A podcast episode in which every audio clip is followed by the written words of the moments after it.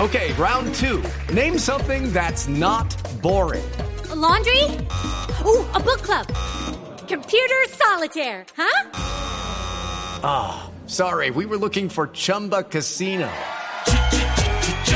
That's right. ChumbaCasino.com has over 100 casino style games. Join today and play for free for your chance to redeem some serious prizes. ChumbaCasino.com. No purchase necessary. Void where prohibited by law. 18 plus terms and conditions apply. See website for details. Carlos, nosotros lo conocíamos como Carlos el Gordo Benjumea, pero ya no. Carlos, bienvenido a Mesa Blue. Y es qué Gracias. maravilla tenerlo acá. Muy amable. Eres muy gentil.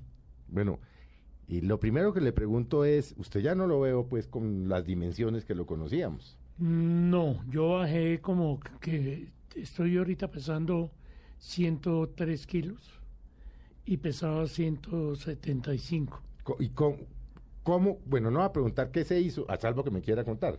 Sí, yo lo cuento. ¿por qué Cuénteme no? todo lo que cuando no Sí. cuando, cuando le haga una pregunta mamona me, me, me golpea, me Sí, dice, no, yo "Ay, le qué digo". mamera, no me pregunte esa Sí. vaina, qué Una Una mamera. patada por debajo de la Sí, mesa. sí, sí, sí, sí, sí, sí, sí, sí. ¿Cómo hizo Carlos? Me hicieron una cirugía bariátrica. Que esa es cuál de todas Que las que es- hacen, es que yo me confundo. Esa es que te cortan eh, como tres cuartas partes de estómago y como yo no sé cuántos metros. Yo me confundo si son tres o son ocho metros de, De, de de intestino. Sí. Y, y ya, y ahí me quitaron la diabetes y... Esa, esa es la otra. Usted se hizo esto, obviamente no solo porque mm, ya le costaba trabajo moverse no, y estético. y estético, sino yo quería porque tener mis... su, su charo, mi- su- mis su- su pastillas, Star sí. Fit, Sí. sus, sus, eh, seis apps que llaman su chocolatina. Sí, pero ya uno a esa edad no tiene No, no, esta chocolatina. ya difícilmente le para que va a tener chocolatina. Ahora apenas panelas. No, no, no, no, no, no, pero los dos están de figura perfecta. Ay, esta niña la adoramos, ¿no, Carlos? No, es que uy, ella, para nosotros, ella nos echa flores porque ya no corre peligro. Ay, no, ¿cómo así? Sí, con un par de... de Sí, señores sí, como sí, nosotros. ya qué carajo. Yo la peino. Yo la dejo divina, regia la dejo. Oye, bueno, oiga, Carlos, no, de verdad, qué, qué bueno tenerlo aquí. Bueno, ¿cómo arrancó usted en esta cosa de la actuación? Porque eso no se estudiaba ni nada, eso hace... No, yo sí lo estudié ya. A ver, ¿cómo arrancó? ¿Por qué acabó usted metido en esto de la actuación? Porque yo quería, la televisión se inaugura el 13 de junio del año 54 Así es, la Radiodifusora Nacional Ah, de Colombia. de Colombia. Y yo, por ahí del 56 para adelante, Ujú. empecé a pelear a ver cómo hacía para entrar, pero, pero yo pasaba frente a Intravisión, yo soy muy tímido. Y yo que Eso iba era la calle 24. en la 24, Sí, claro. Sí, claro, eso no era donde uno la conoce bien. no, no, no, no. Y entonces eh, supe que habían eh, que habían escuelas de teatro.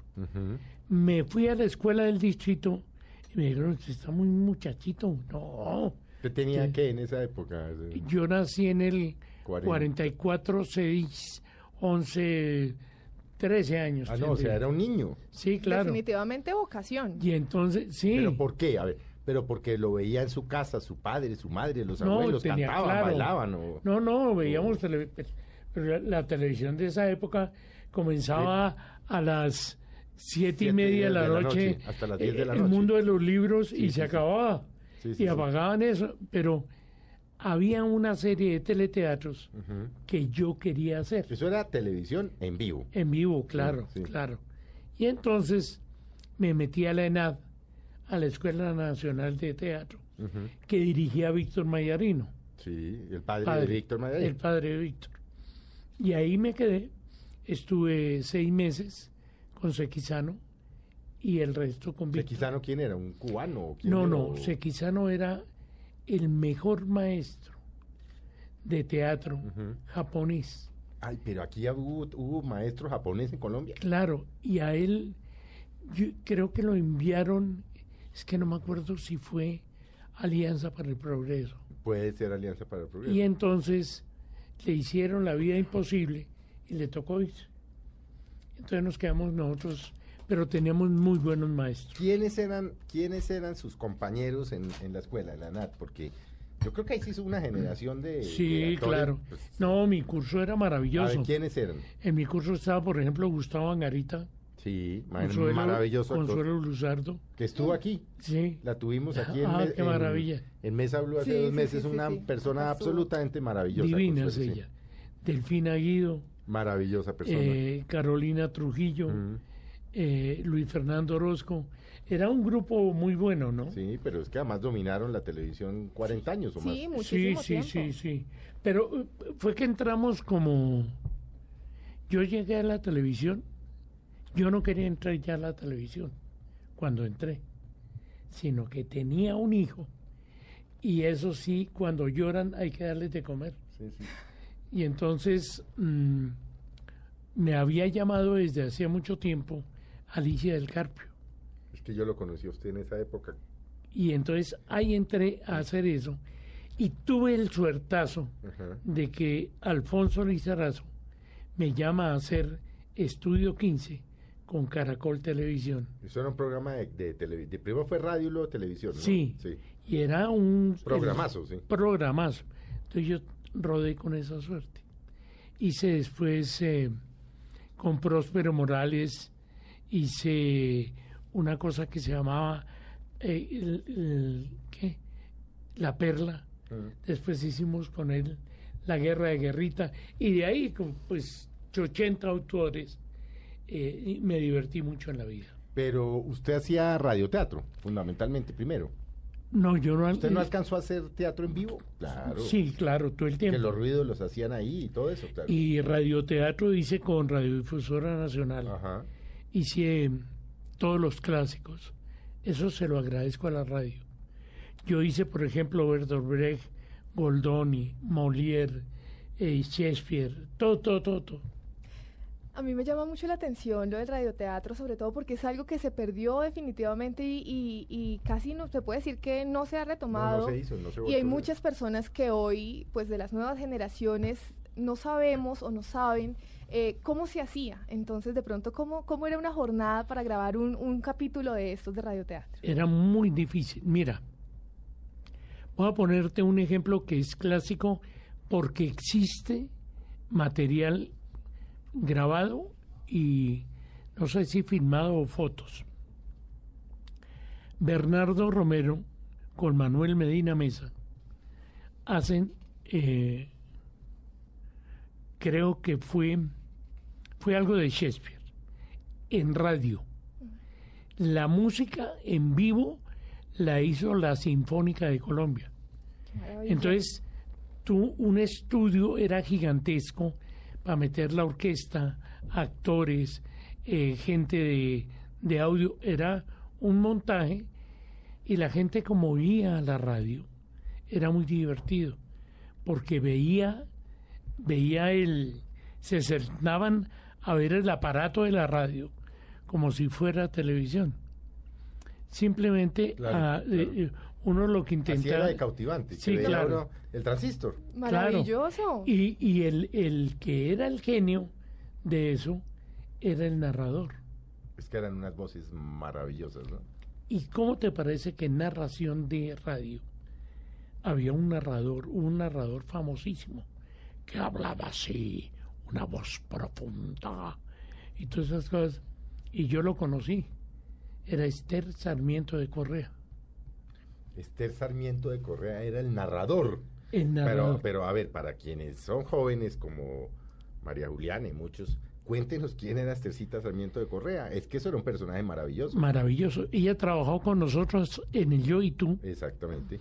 y era una mujer de de mm, de, De dedo parado. de- de dedo parado. Sí. Ella ella ella era como de la sociedad antioqueña, ¿no? Como, Ah. no bogotana Era bogotana Esthercita. mientras uno echa un madrazo Sí.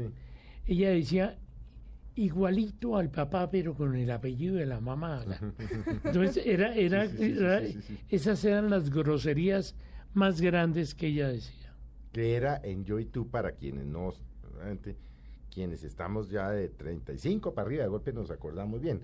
Era una serie que dirigía doña Alicia del Carpio que tuvo dos, dos facetas. Una primera en, Sí. que en los finales de los 60 y parte de los 70, Carlos, tal vez. yo creo que ella llegó llegó hasta hasta sí, finales de los 70.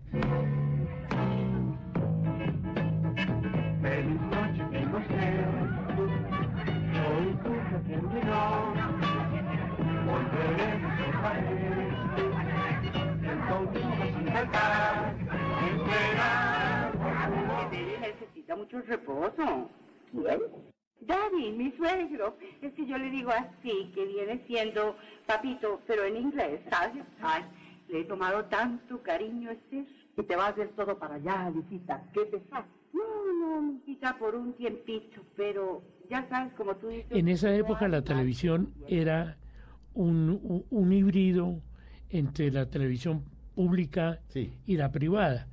Y ella se presentó a la licitación y llegó 10 minutos tarde y perdió la licitación. Después en su segunda, Para la segunda para la segunda etapa. etapa ya licitó cuatro años después y ya el país había cambiado. Pero es que además eh, de yo y tú, pues, eh, pues, a ver, Pepe Sánchez, Franquilinero, Pepe, Frankie, usted, Consuelo, Este, Consuelo Luzardo, Don Cándido, ¿cómo era que se llamaba? Chichi Valdivieso. Chichi Valdivieso, el esposo de Estercita. Sí. Doña Estercita en la que serie. tengo la anécdota Cuénteme, de es que teatro para eso es que usted es bueno más traerlo, para- bella que para tú que te nos puedas cuente imaginar. anécdotas.